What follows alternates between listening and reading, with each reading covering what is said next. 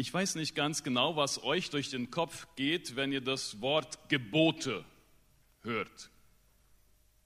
Vielleicht irgendwie Abwehr, negative Gefühle, Erinnerungen an dann, als immer alles Nein und Nein war und alles war verboten, alles, was Spaß macht, ist eh verboten.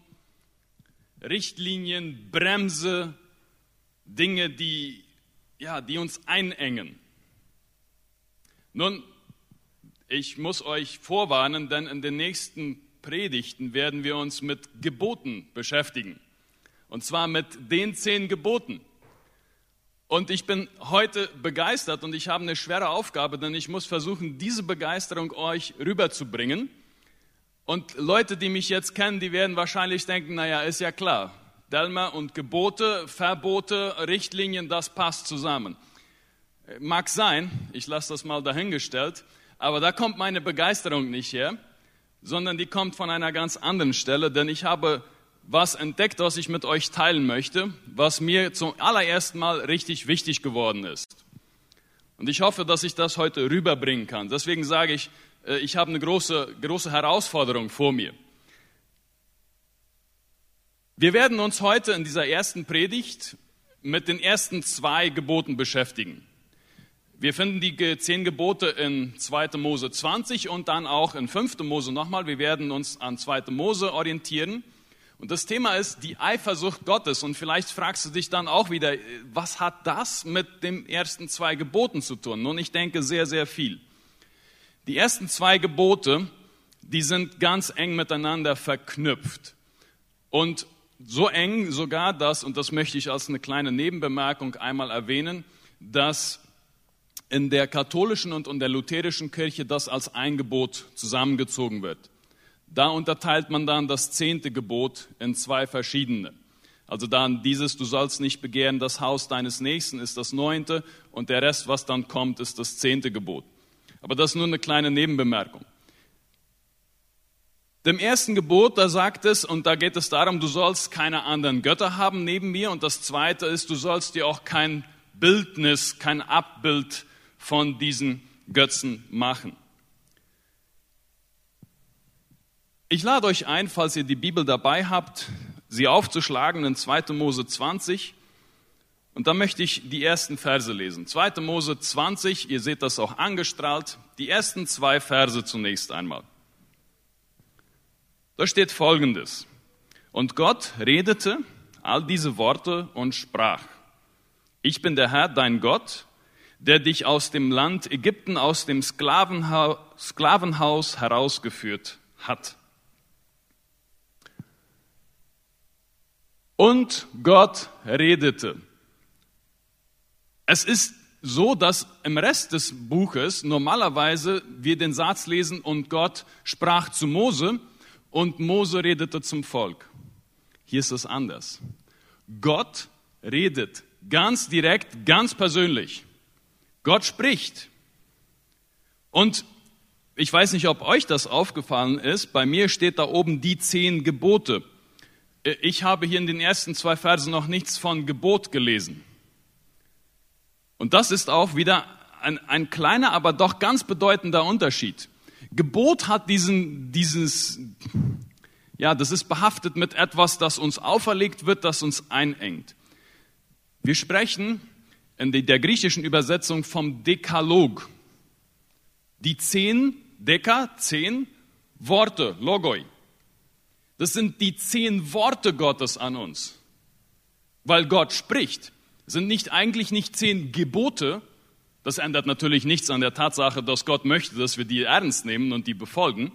Aber es sind eben nicht zehn Gebote, sondern zehn Worte Gottes an uns.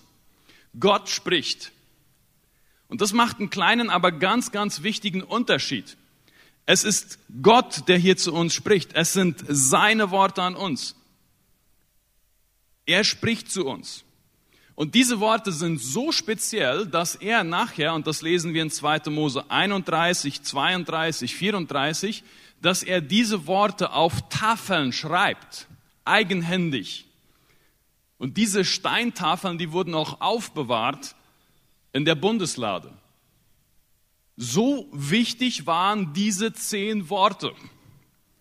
Und deswegen denke ich, ist es auch ganz wichtig und richtig, dass wir darüber sprechen und uns überlegen, was, was bedeuten diese zehn Worte heute für uns. Gott definiert zu Anfang und Gott redete all diese Worte und sprach, ich bin der Herr. Ich bin. Gott stellt sich vor. Hallo? Ich bin der Herr. Und nach einem Nachsatz, dein Gott. Nicht irgendein Gott, dein Gott.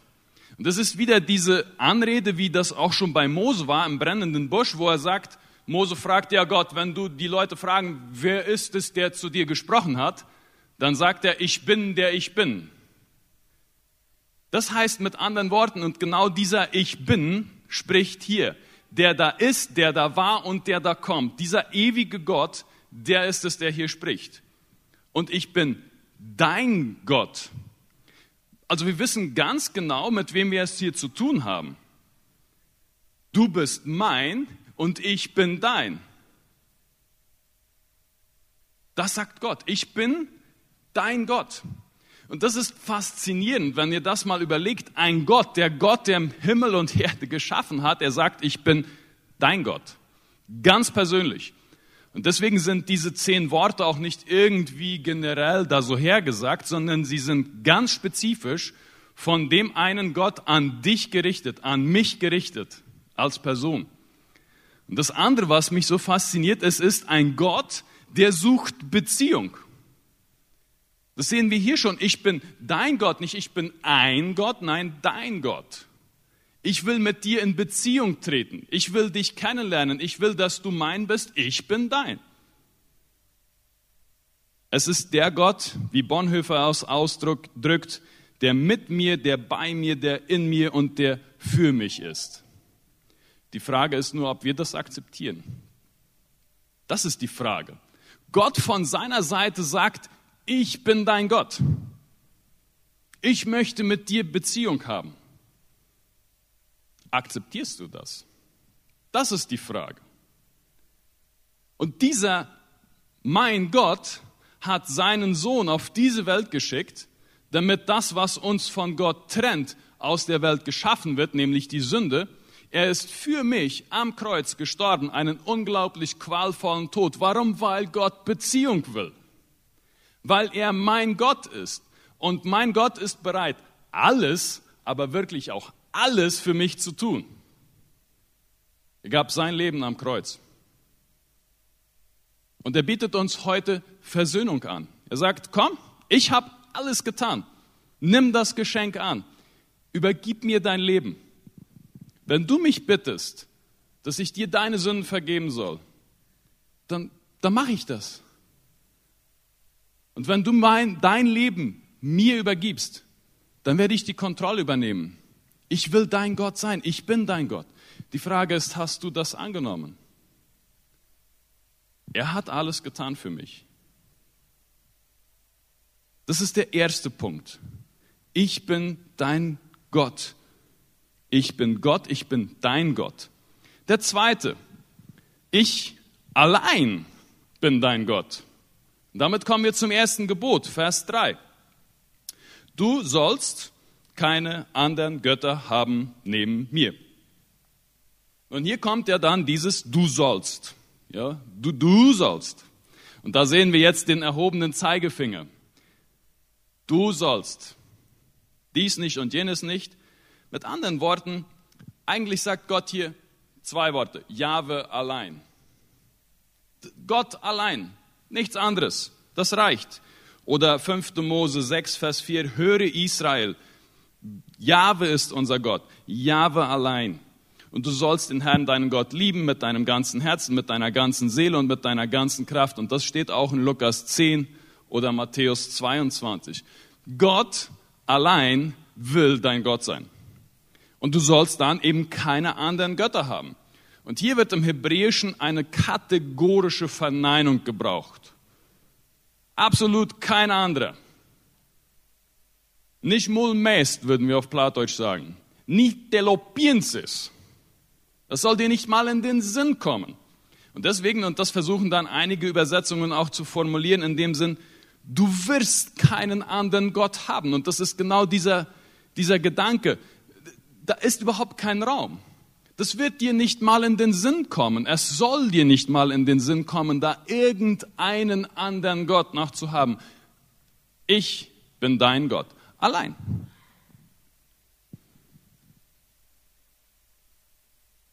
Und wieder, du sollst keine anderen Götter haben.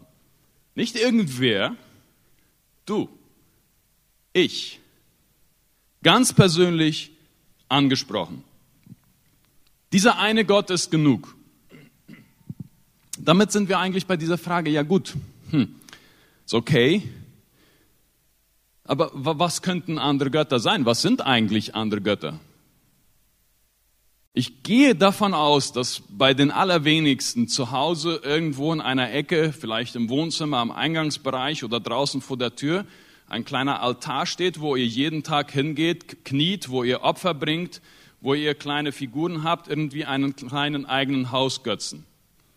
Ich gehe davon aus, dass das wahrscheinlich in den allerwenigsten Häusern so sein wird. Und was sind dann Götzen? Was ist dann andere Götter? Hm. Wahrscheinlich denken jetzt einige, ja, bestimmt Geld, Ruhm könnte eins sein, ja, ein Idol, ja, dieser junge Carlos Alcaraz, 19 Jahre alt und die Welt Nummer eins im Tennis. Das, das, vielleicht ist das ein Götze. Musik, Anerkennung. Wisst ihr was? Das Thema ist noch viel, viel breiter als das. Schon Johannes Calvin sagte, dass die geistige Veranlagung eines Menschen eine Götzenfabrik ist, die ständig in Betrieb ist. Wir sind eine laufende Götzenfabrik. Wir produzieren ständig neue Götzen. Und wisst ihr was? Es ist alles schon ein Götze gewesen und alles, was es noch geben wird, wird auch ein Götze sein.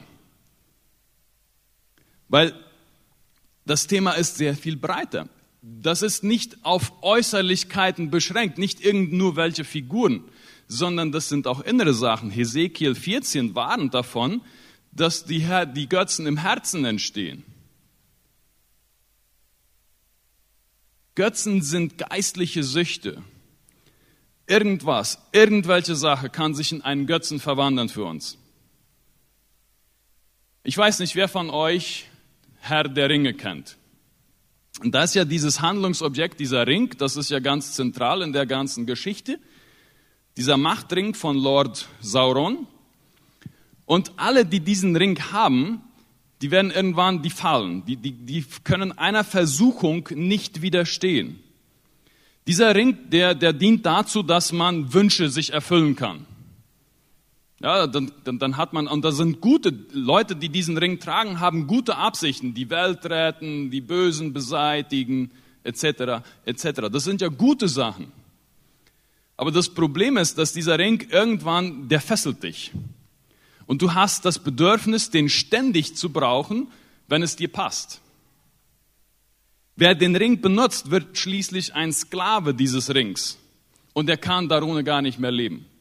Und dann ist es zu einem Götzen geworden. Und so funktionieren Götzen. Wir glauben oft, dass Götzen schlechte Dinge sind, böse Dinge sind. Das Gegenteil ist meistens der Fall. Götzen sind gute Dinge. Das sind Dinge, die positiv sind. Und je besser sie sind, je größer ist die Gefahr, dass sie für uns zu einem Götzen werden. Weil wir dann von diesem Objekt die ganze, die Befriedigung der Bedürfnisse erwarten, die wir haben, unsere tiefsten Sehnsüchte. Götzen sind etwas, das in deinem Leben, in meinem Leben so zentrale Position einnehmen, dass wir falls sie nicht da sind, vielleicht nicht mal mehr, also knapp noch daran denken können, überhaupt noch weiterzuleben. Das sind, die haben einen Kontrollposten in unserem Herzen, dass wir, so dass wir unsere ganze Energie, unsere Leidenschaft, unsere emotionelle und finanziellen Ressourcen dafür opfern. Wir sind bereit, alles zu geben, ohne zweimal zu überdenken. Was können Götzen sein? Ich reihe mal eine Reihe auf. Die, die, die Liste ist nicht abgeschlossen. Familie kann zu einem Götzen werden. Kinder, Beruf, das Anhäufen von Geld, Leistung, Anerkennung, eine soziale Stellung, eine Liebesbeziehung, Aussehen, meine Intelligenz oder ein tolles soziales oder politisches Anliegen. Mein Dienst in der Gemeinde kann zu einem Götzen werden. Es sind Dinge, wenn du sie anschaust und sagst, wenn ich das erreiche, dann wird mein Leben Sinn haben. Dann weiß ich, ich bin wertvoll. Ich bin wichtig und sicher. Das alles können Götzen werden. Warum?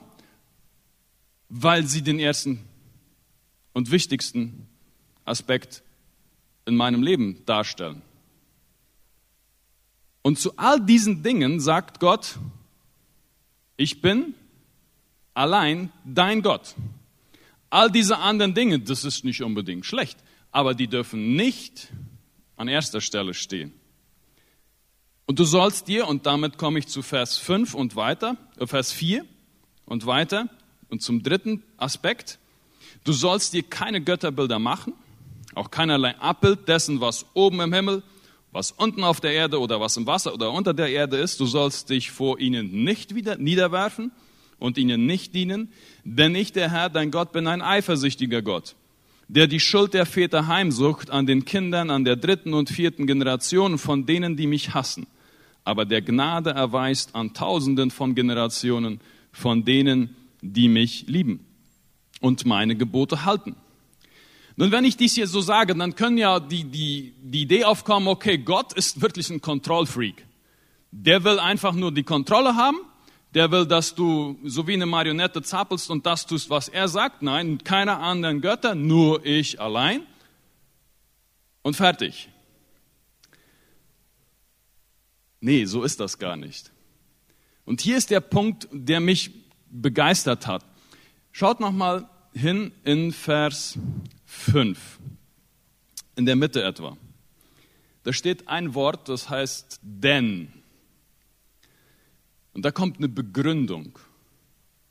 Warum ist das so? Warum sollst du keine anderen Götter haben? Warum sollst du dich vor anderen Götzen nicht niederwerfen? Denn ich, der Herr, dein Gott, bin ein eifersüchtiger Gott. Gott ist eifersüchtig. Das hat mich fasziniert. Gott ist eifersüchtig. Warum? Er will uns nicht teilen. Und dann denkst du ja, okay, wieder Kontrolle. Nee, nee, nee, eben nicht. Und da komme ich zurück auf die Einleitung. Gott bezeichnet die Gemeinde, die Gläubigen, als seine Braut. Nun, liebe Frauen hier im Raum und liebe Männer, wenn eure Frauen oder eure Männer, ich werde mal lieber von, von meiner Seite aus, wenn ich jetzt anderen Frauen nachschaue, wäre es, ist es nicht ganz normal, dass meine Frau dann eifersüchtig ist? Es wäre sehr komisch, wenn nicht. Dann, dann hätten wir wahrscheinlich auch ein größeres Problem. Warum? Weil sie mich nicht teilen will. Und wenn meine Frau anderen Männern hinterher und ihnen die ganze Aufmerksamkeit gibt, ihnen Zeit widmet, die WhatsApp-Nachrichten immer zuerst von den anderen alle beantwortet und die Bilder von den Statusnachrichten der anderen Männer betrachtet, aber das, was ich tue und was ich mache, das geht da rein und da raus, dann werde ich eifersüchtig. Warum? Weil ich sie dann teilen muss und das möchte ich nicht. Und eben diese Beziehung ist ja auch von Gott da. Die Gemeinde ist seine Braut, die Gläubigen sind seine Braut. Das ist eines der Bilder, das die Bibel braucht. Gott ist ein eifersüchtiger Gott. Er möchte uns nicht teilen. Und ich finde das fantastisch. Da ist ein Gott, der uns geschaffen hat, dem wir so wichtig sind, dass er sagt, du, ich bin dein Gott und ich möchte dich, ich möchte nicht teilen. Ich tue alles für dich. Aber ich erwarte dann auch, dass du mich an erste Stelle stellst. Denn ich bin ein eifersüchtiger Gott. Gott macht sein Recht geltend. Und das, der hat ja absolut sein Recht. Er kann ja darauf bestehen. Er hat uns geschaffen. Wir sind seine Geschöpfe. Wo ich das verstanden habe, dann verstehe ich auch absolut die Formulierung dieses ersten und zweiten Gebotes. Du sollst keine anderen Götter haben. Und du sollst dir auch kein Bild von diesen Götzen machen. Ja, dieses Götzenbilder, das sind geschnitzte oder irgendwie dargestellte Figuren nicht von dem, was oben im Himmel noch unter der Erde noch sonst irgendwo gibt, denn ich möchte den ersten Platz haben. Wisst ihr, das, das, Christentum ist nicht ein moralischer Deismus. Da ist nicht irgendwo weit entfernt ein Gott, der da sitzt und sich etwas ausdenkt und dann Gebote runterbrüllt, moralische Richtlinien, sondern da ist ein Gott, der Beziehung sucht. Da ist ein Gott, der Beziehung sucht und wir sind ihm wichtig. Und deswegen diese Gebote. Auf der anderen Seite, und da glaube ich, müssen wir auch ein bisschen dazu lernen, Gott ist eben ein, wie ein Ehemann. Wir betrachten ja oft Gott als einen Opa, als einen Großvater. Wie, wie ist ein Großvater? Fast alle werden das wahrscheinlich. Bei Opa und Oma durften wir immer zwei Karamellos, wenn wir zu Hause nur einen durften. Bei Opa und Oma durften wir immer noch ein bisschen Schokolade, zu Hause durften wir nicht. Ja, all das, was man vielleicht sonst nicht darf, bei Opa und Oma ist das kein Problem. Na gut, die haben ja die Großkinder dann für ein paar Stunden und nachher sind sie dann, sagen sie, ciao, bis zum nächsten Mal. Mit dem Rest müssen die Eltern klarkommen. Aber eben Gott ist nicht wie ein Großvater, dem wir, der dann handelt, so wie wir das möchten. Gott ist vielmehr wie ein Vater, nein, auch wie ein Ehemann und wir sind ihm wichtig. Und da ist eine gegenseitige Beziehung. Und in dieser Beziehung möchte er halt Priorität haben. Ein ganz wichtiges Gott. Priorität, ganz am Anfang. Und deswegen auch keine bildliche Darstellung. Wisst ihr was? Es gibt sowieso gar nichts, was Gott irgendwie gleichkommt, das irgendwie in die Nähe von dem kommt, was Gott sein könnte. Und dieses Bilderverbot bezieht sich nicht nur auf irgendwas für Götzen aus der kananitischen Kultur, sondern auch auf die Darstellung Jahwes. Weil wenn wir Gott versuchen darzustellen, wir werden sowieso immer kurz zu kurz kommen. Und das ist wie Paulus schon, äh, als er auf dem Areopag ist, in Apostelgeschichte 17. dann geht er rum und dann sieht er da ganz unglaublich viele Götzenstatuen. Und das sogar eine, ja, um nicht um nicht einen zu vergessen, haben die Athener da dann noch einen für den unbekannten Gott. Und dann steht da in Apostelgeschichte 17, und da spricht Paulus dann mit diesen Athener. Als ich umherging und eure Heiligtümer betrachtete, da fand ich einen Altar, an dem die Aufschrift war einem unbekannten Gott. Was ihr nun, ohne es zu kennen, verehrt, das verkündige ich euch jetzt. Der Gott, der die Welt gemacht hat und alles, was da drin ist, der Herr des Himmels und der Erde, der wohnt nicht in Tempeln, die mit Händen gemacht sind. Noch wird er von Menschenhänden bedient, als wenn er noch etwas nötig hätte, da er selbst allem Leben und Odem gibt und alles gibt.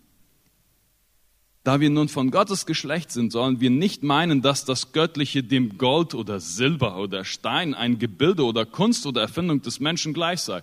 Gott ist viel größer als alles, was wir Menschen irgendwie bildlich darstellen können. Deswegen versucht gar nicht erstmal Gott als irgendein Bild darzustellen. Und verehrt ihn, verehrt diese Dinge nicht kultisch. Wir werden immer zu kurz kommen. Wir werden immer schlecht. Es ist ein schlechtes Geschäft. Gott ist ein Gott, der die Priorität in deinem Leben haben will. Und ich habe erst schon gesagt, Götzen in unserem Leben sind gar nicht schlechte Dinge, sondern das sind gute Dinge, die zu absoluten Dingen werden und die unsere ganze Aufmerksamkeit packen. Und das ist genau so in einer Ehe ja auch. Es gibt wenig Ehen oder die we weniger, die daran an schlechten Dingen scheitern. Ja, Drogenkonsum oder Alkohol oder Porn oder was auch immer. Sondern oftmals scheitern Ehen deswegen, weil gute Dinge zu wichtig wurden. Zum Beispiel die Arbeit. Der Mann ist nie zu Hause. Oder die Familie. Die Frau hat nur noch Zeit für die Kinder. Ja, aber das ist ja, ja eben. Wir haben Ausreden, haben wir ohne Ende. Und an dieser Stelle wurde ich extrem herausgefordert. Und da muss ich mich fragen, was in meinem Leben hat Priorität? Also ich war erst war ich begeistert von diesem Gedanken, der, der mich da, den ich da entdeckt habe, und nachher war ich dann irgendwann ziemlich bestürzt, wo ich dann überlegen musste, den Tag, wie fange ich den Tag an? Ähm, wie viel Zeit räume ich Gott ein? Ist er wirklich meine allererste Priorität? Spielt er in meinem Leben wirklich die erste Rolle? Wie sieht das mit der Zeiteinteilung aus? Ja, wenn wir wieder dieses Bild von der Ehebeziehung im Kopf haben, wie viel Zeit widme ich Gott? Wie, wie sehr beziehe ich ihn ein in, in, mein, in meinen Alltag? Denn eine Sache müssen wir auch verstehen. Gott ist nicht hier jetzt ganz besonders präsent und dann hat er Pause bis nächsten Sonntag 16 Uhr. Gott ist überall immer ständig. Und wir müssen das auch ganz bewusst lernen. dass das sind nicht zwei Dinge. Wir, ich bin immer Delmer von oben bis unten. Und das ist von Sonntag bis, also es ist am Sonntag so und das ist von Montag bis Samstag auch so. Und da ist die Frage, was für eine Rolle ziehe ich Gott damit rein in meinem Alltag? Dann, wenn ich Entscheidungen treffen muss. Dann, wenn ich Leute entlassen muss in meiner Firma. Dann, wenn ich entscheiden muss, investiere ich ja oder investiere ich nein. Dann, wenn ich entscheiden muss, gehe ich zu diesem Event oder lieber zu dem anderen. Wo ist Gott da? Welche Rolle spielt er? Und da wurde ich herausgefordert. Und ich bin da unterwegs. Ich komme ganz zum Schluss noch einmal auf diesen Gedanken zurück. Ich möchte noch einen kleinen kurze Schleife machen, einen kleinen Exkurs zu einem Thema, das hier erwähnt wird. Denn ich bin ein eifersüchtiger Gott, der die Schuld der Väter heimsucht an den Kindern, an der dritten und vierten Generation. Ähm, vielfach ist vom Generationenfluch die Rede. Ja, das kommt immer wieder.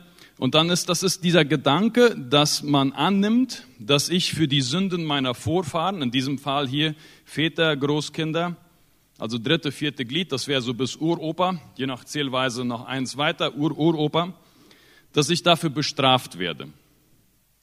Und ich möchte da 5. Mose 24, Vers 16 zitieren. Eltern sollen nicht für ihre Kinder sterben, noch Kinder sollen für ihre Eltern sterben. Jeder soll für seine eigenen Sünden sterben. Dasselbe wird noch in 2. Könige 14 gesagt und noch ein paar andere Texte mehr. So, ich bestreite nicht, dass die Sünden oder die Lebensweise meiner Vorfahren nicht irgendwie mein Leben beeinflusst hat. Sehr wahrscheinlich, sowohl positiv als auch negativ. Aber ich behaupte, und das möchte ich klarstellen, dass Kinder keine Verantwortung tragen für die Sünden, Sünden ihrer Eltern. Keine. Und Gott wird sie auch nicht deswegen bestrafen. Auf der anderen Seite, wir Kinder können unsere Eltern nicht verantwortlich machen für das, was wir tun. Ich sage damit nicht, dass es uns nicht geprägt hat. Ich sage damit nicht, dass es uns nicht beeinflusst in gewissen Dingen. Aber wir können nicht sagen, naja, ich bin so wie ich bin, weil. Das funktioniert nicht. Und dann ist die Frage, ja, wie, wie, wie können wir diese zwei Verse miteinander in Verbindung bringen? Hier steht nämlich am Ende von Vers 5, von denen, die mich hassen. Gott zu hassen bedeutet, sich zu weigern, mit Gott zusammen zu sein und nach seiner Meinung zu leben. Wenn wir dieselben Sünden, die unsere Eltern schon taten, übernehmen, dann sind wir dafür verantwortlich. Wenn wir ein Leben leben, wo Gott keine Rolle spielt, dafür muss ich Verantwortung tragen. Also wir können diese Generationen nicht im Sinne einer Kollektivstrafe nehmen, dass ich jetzt für die Sünden meiner Eltern gerade stehen werden müssen. Das ist biblisch nicht richtig. Es gibt nur Einzelschuld und keine Kollektivschuld. Gott bestraft nicht Unschuldige. Aber auf der anderen Seite können wir diese Schuld auch nicht abwälzen, sagen, das waren meine Eltern oder Großeltern. Ich bin für mich verantwortlich vor Gott. Und da kommt wieder diese fantastische Botschaft. Gott ist mein Gott. Er will dein, mein Gott sein. Und er hat schon am Kreuz die Lösung geschaffen. Und in dem Moment, wo ich am Kreuz meine Sünden lasse und ihn bitte, in mein Leben zu kommen, dann sind auch all die ganzen Vergangenheits- und Kollektivschuld, wie wir die nennen wollen, die liegt dann da. Lass die dann nur liegen. Die brauchen wir nicht mitnehmen. So viel kurz zu diesem, ein kleiner Exkurs hier. Was kann ich nun tun? Und diese ersten zwei Gebote sind so, so zentral. Was kann ich tun? Was kann ich machen, damit Gott wirklich die erste Rolle in meinem Leben spielt? Ich muss erstmal identifizieren, wo Götzen in meinem Leben sind. Und wenn ich die dann beseitige, dann muss ich damit auch das, das Loch, das dann da entsteht, muss ich mit etwas anderem füllen. Wenn nicht, die kommen gleich wieder zurück. Und das ist die Frage, wie identifiziere ich Götzen in meinem Leben? Und die, mit dieser Aufgabe möchte ich euch in, die, in diese nächste Woche entlassen. Stellt euch folgende Fragen und das können nur Hinweise geben.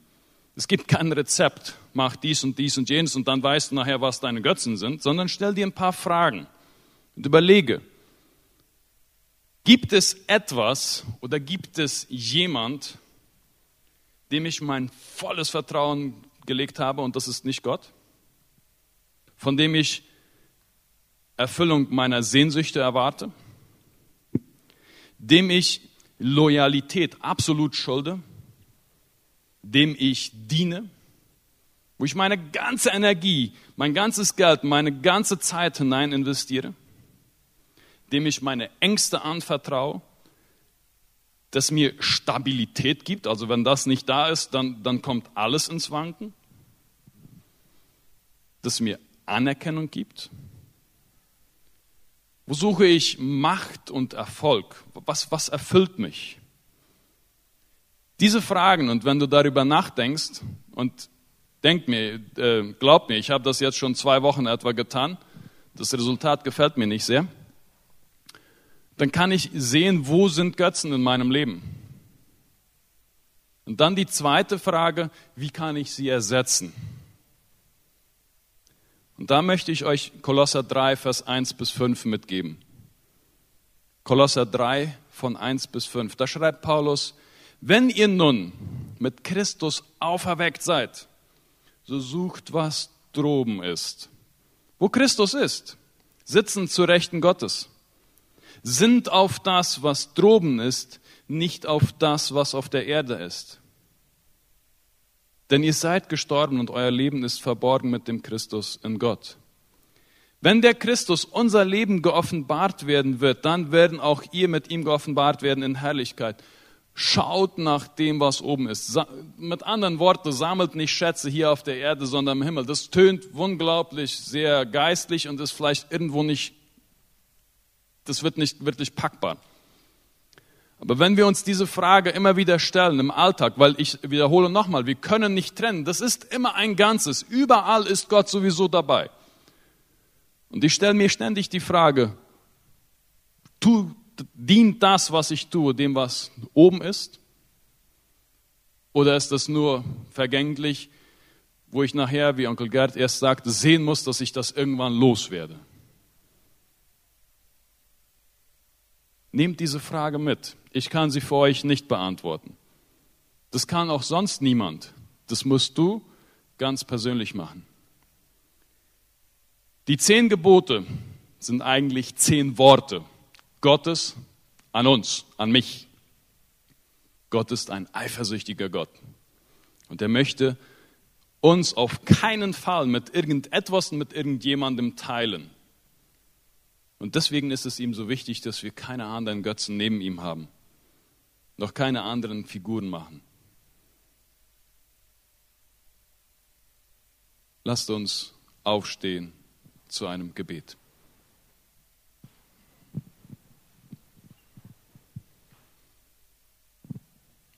Vater im Himmel, ich danke dir dafür, dass wir dein Wort haben, dass du direkt zu uns sprichst.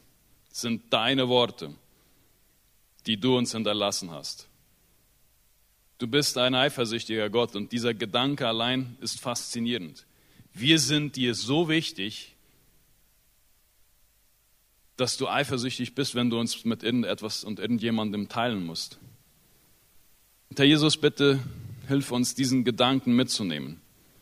Hilf uns, unser Leben zu durchdenken, zu überlegen, wo Dinge wirklich eine falsche Gewichtung bekommen haben. Hilf uns wirklich zu überlegen, wo Götzen in unserem Leben sind. Wo Dinge, wo Menschen, wo Sachen den ersten Platz einnehmen, wo unsere ganze Energie hineingeht. Und hilf uns, das zu korrigieren. Zeige du uns durch deinen Heiligen Geist, wo Korrektur nötig ist. Und ich danke dir, dass du das tun wirst. Und ich danke dir vor allen Dingen auch, dass du am Kreuz von Golgatha bereits alles bezahlt hast, dass wir dir so wichtig sind, dass du Beziehung zu uns suchst. Danke dafür. Wenn wir jetzt in diese neue Woche hineingehen, dann bitten wir dich, dass du uns begleitest, dass du unsere Entscheidungen segnest und dass du unsere Entscheidungen, dass du uns für Entscheidungen Weisheit gibst, dass du unsere Worte lenkst, dass sie dich widerspiegeln, dass unsere Taten ein Bild dessen sind, was du für uns bist und was du für uns getan hast. Der Herr segne euch und behüte euch. Der Herr lasse sein Angesicht leuchten über euch und schenke und erhalte euch seinen Frieden. Amen. Ganz herzlich lade ich euch ein, unten noch bei Kaffee und Kuchen weiter Gemeinschaft zu haben.